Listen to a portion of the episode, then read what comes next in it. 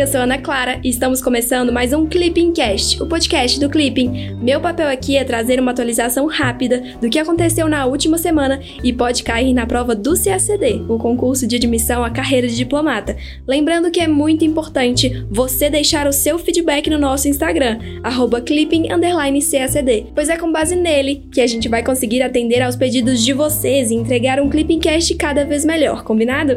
Agora me conta, você é CACDista? Estuda para o CACD ou pretende começar a estudar? Corre lá para o Clipping, acesse clippingcacd.com.br para ter acesso à plataforma mais completa de estudos para quem quer ser diplomata e começar a estudar para o concurso com autonomia e gastando muito pouco. Então agora vamos para o resumão da semana dos dias 23 a 27 de março de 2020. Nesta semana, dos dias 23 a 27 de março de 2020, a Covid-19 continua impactando as sociedades e a economia de todo o mundo. É importante que o CACDista se atente às medidas econômicas de resgate e estímulo que estão sendo tomadas, como o histórico pacote de resgate aprovado nos Estados Unidos e os esforços conjuntos acordados pelos países do G20. Vamos lá? América Latina e Caribe. Na sexta-feira, dia 20, o secretário-geral da Organização dos Estados Americanos, a OEA, Luiz Almagro, foi reeleito para um novo mandato de cinco anos, de 2020 até 2025. O diplomata uruguaio recebeu o apoio brasileiro em sua candidatura desde o início do governo de Jair Bolsonaro. A defesa da democracia no continente foi o principal eixo de ação em seu primeiro mandato, dos anos de 2015 até 2020. Na segunda-feira, dia 23, os ministros da Agricultura de Argentina, Bolívia, Brasil, Chile, Paraguai e Uruguai participaram de uma videoconferência no âmbito do Conselho Agropecuário do Sul. Os ministros dos seis países reuniram-se com o objetivo de harmonizar normas, garantir a livre circulação de mercadorias e o abastecimento de alimentos nos países da região durante a crise da pandemia do Covid-19. Vale lembrar, o Conselho Agropecuário do Sul é um foro ministerial de consulta e de coordenação de ações regionais em matéria agropecuária, composto pelos ministros da Agricultura da Argentina, da Bolívia, do Brasil, do Chile, do Paraguai e do Uruguai. Seu principal objetivo é definir as prioridades da agenda agrícola acerca de questões de interesse regional. O CAS foi criado em 2003 por meio da assinatura do convênio constitutivo do Conselho Agropecuário do Sul em Brasília. O documento encontra-se depositado na Secretaria-Geral da Associação Latino-Americana de Integração Durante a 37ª reunião do Conselho Agropecuário do Sul em 2019, no Chile, foram abordados temas de competitividade do setor agrícola regional, agricultura sustentável, inserção nas cadeias agropecuárias regionais e fortalecimento do desenvolvimento territorial, entre outros eixos estratégicos em matéria agrícola. No domingo, dia 22, o governo brasileiro determinou o fechamento parcial da fronteira terrestre do Brasil com o Uruguai, em decorrência da pandemia do Covid-19. Na semana anterior, foi restringido por 15 dias o acesso de estrangeiros provenientes da Argentina, da Bolívia, da Colômbia, da Guiana Francesa, da República Cooperativa da Guiana, do Paraguai, do Peru e do Suriname. A restrição do acesso na fronteira com o Uruguai foi determinada separadamente após pedido do governo uruguaio, que necessitava de mais tempo para analisar a questão dos residentes fronteiriços. Estados Unidos. Na sexta-feira, dia 20, o presidente dos Estados Unidos, Donald Trump, cancelou a reunião dos líderes do G7, que iria acontecer em junho, em território norte-americano. Os líderes do G7 farão uma reunião por teleconferência para discutir respostas à pandemia do Covid-19. Vale lembrar, as reuniões de cúpula do G7, Estados Unidos, Canadá, Reino Unido, França, Alemanha, Japão e Itália, ocupam-se de temas de significado político e econômico de alcance global. Na terça-feira, dia 24, a OMS informou que os Estados Unidos têm potencial para se tornar o novo epicentro da pandemia devido à intensa aceleração do número de casos do Covid-19.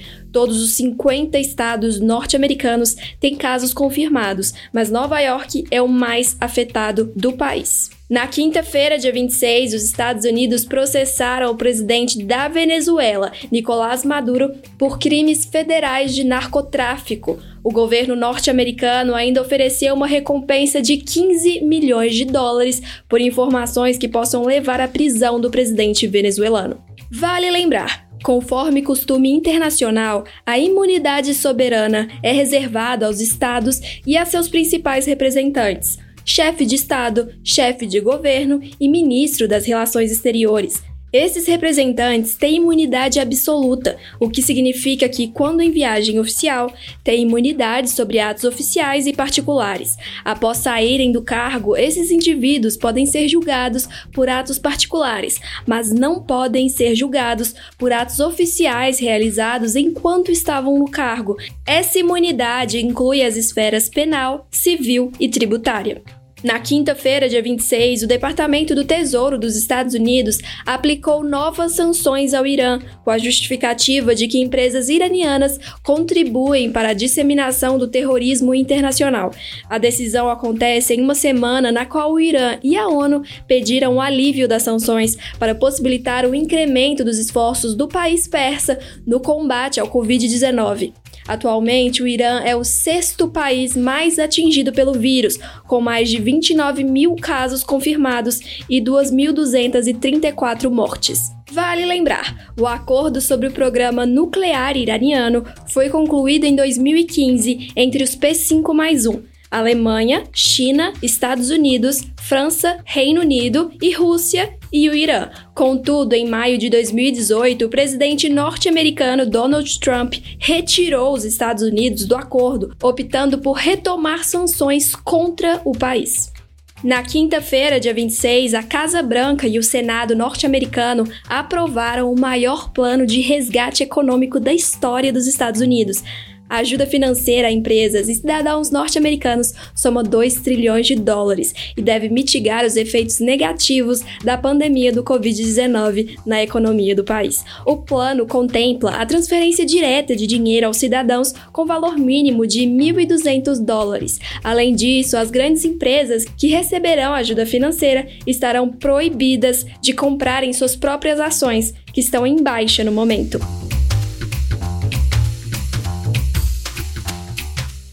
China. Na terça-feira, dia 24, os presidentes de Brasil e China, Jair Bolsonaro e Xi Jinping, solucionaram por telefone uma crise diplomática entre os dois países. A crise teve início após declarações polêmicas feitas pelo deputado federal Eduardo Bolsonaro. No contexto de reforço aos laços amistosos entre os dois países, o embaixador da China no Brasil defendeu a discussão de um acordo de livre comércio entre os dois países.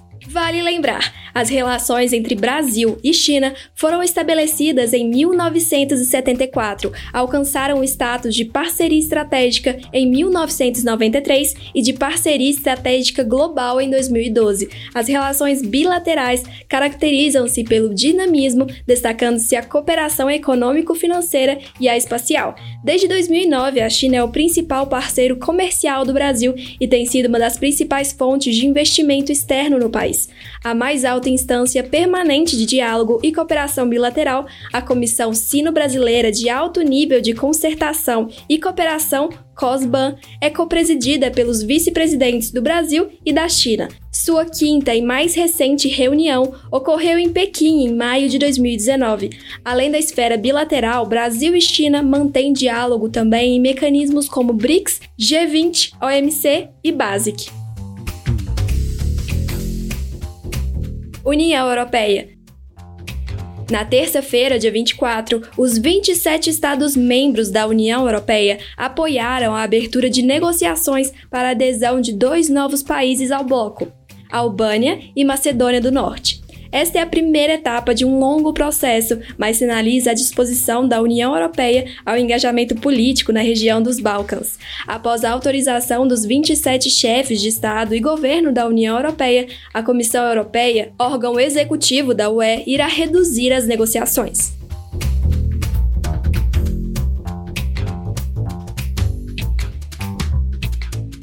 África.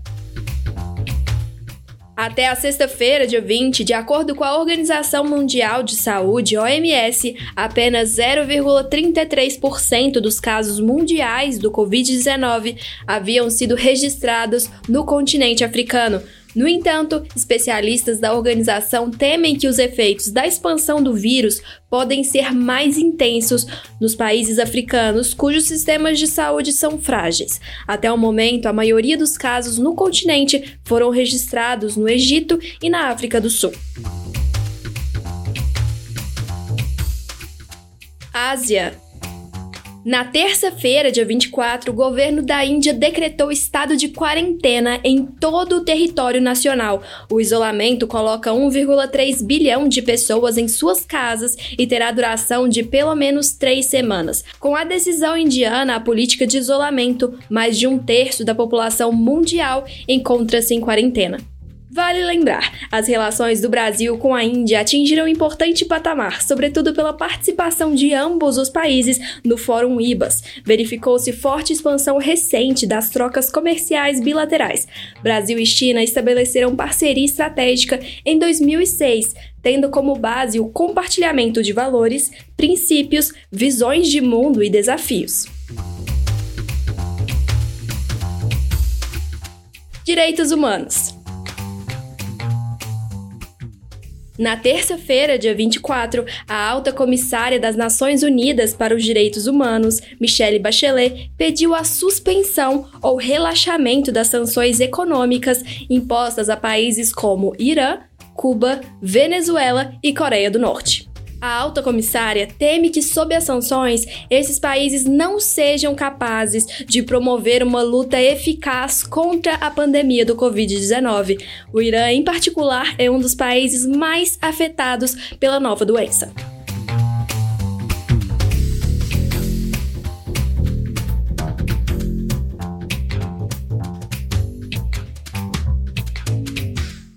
Economia. Na segunda-feira, dia 23, o secretário-geral da OCDE, Angel Gurria, afirmou que o impacto do Covid-19 na economia global já é maior que o registrado na crise financeira de 2008.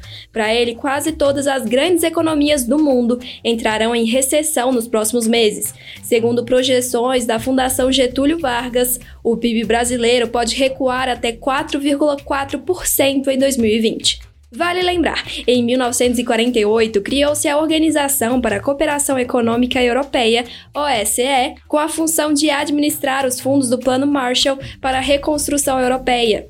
Em 1961, a OSCE foi formalmente transformada na Organização para a Cooperação e Desenvolvimento Econômico, OCDE, organização intergovernamental baseada em Paris. A OCDE dedica-se à pesquisa e aos estudos para o aperfeiçoamento das políticas econômicas nas mais diversas áreas e à troca de experiências entre países membros e parceiros.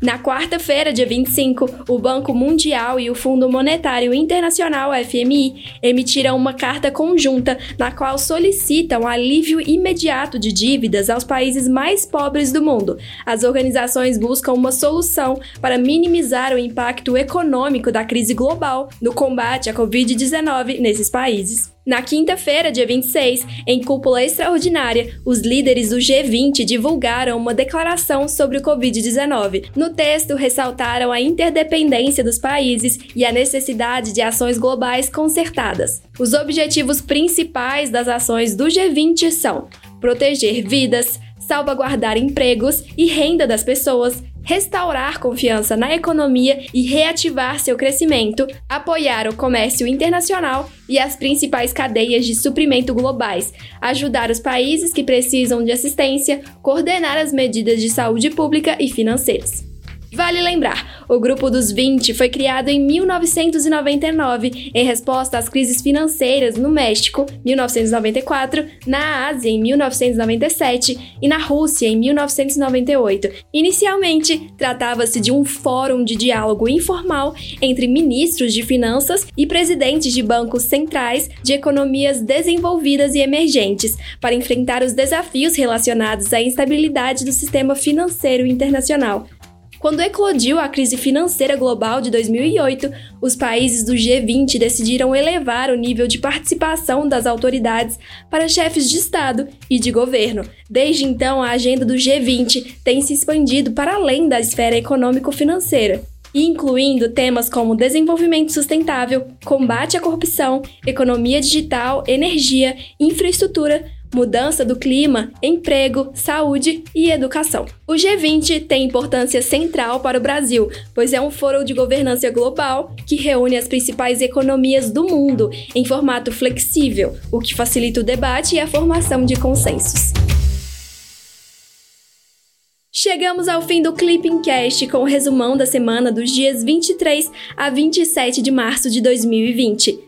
Agora chegou a sua vez. Mande o seu feedback sobre o conteúdo do podcast pelo nosso Instagram, clipping_cacd. Sempre liberamos na plataforma do Clipping, junto com o podcast, um simulado de atualidades com questões sobre os temas tratados no podcast. São questões exclusivas do Clipping. Vai lá e teste os seus conhecimentos, pode ser?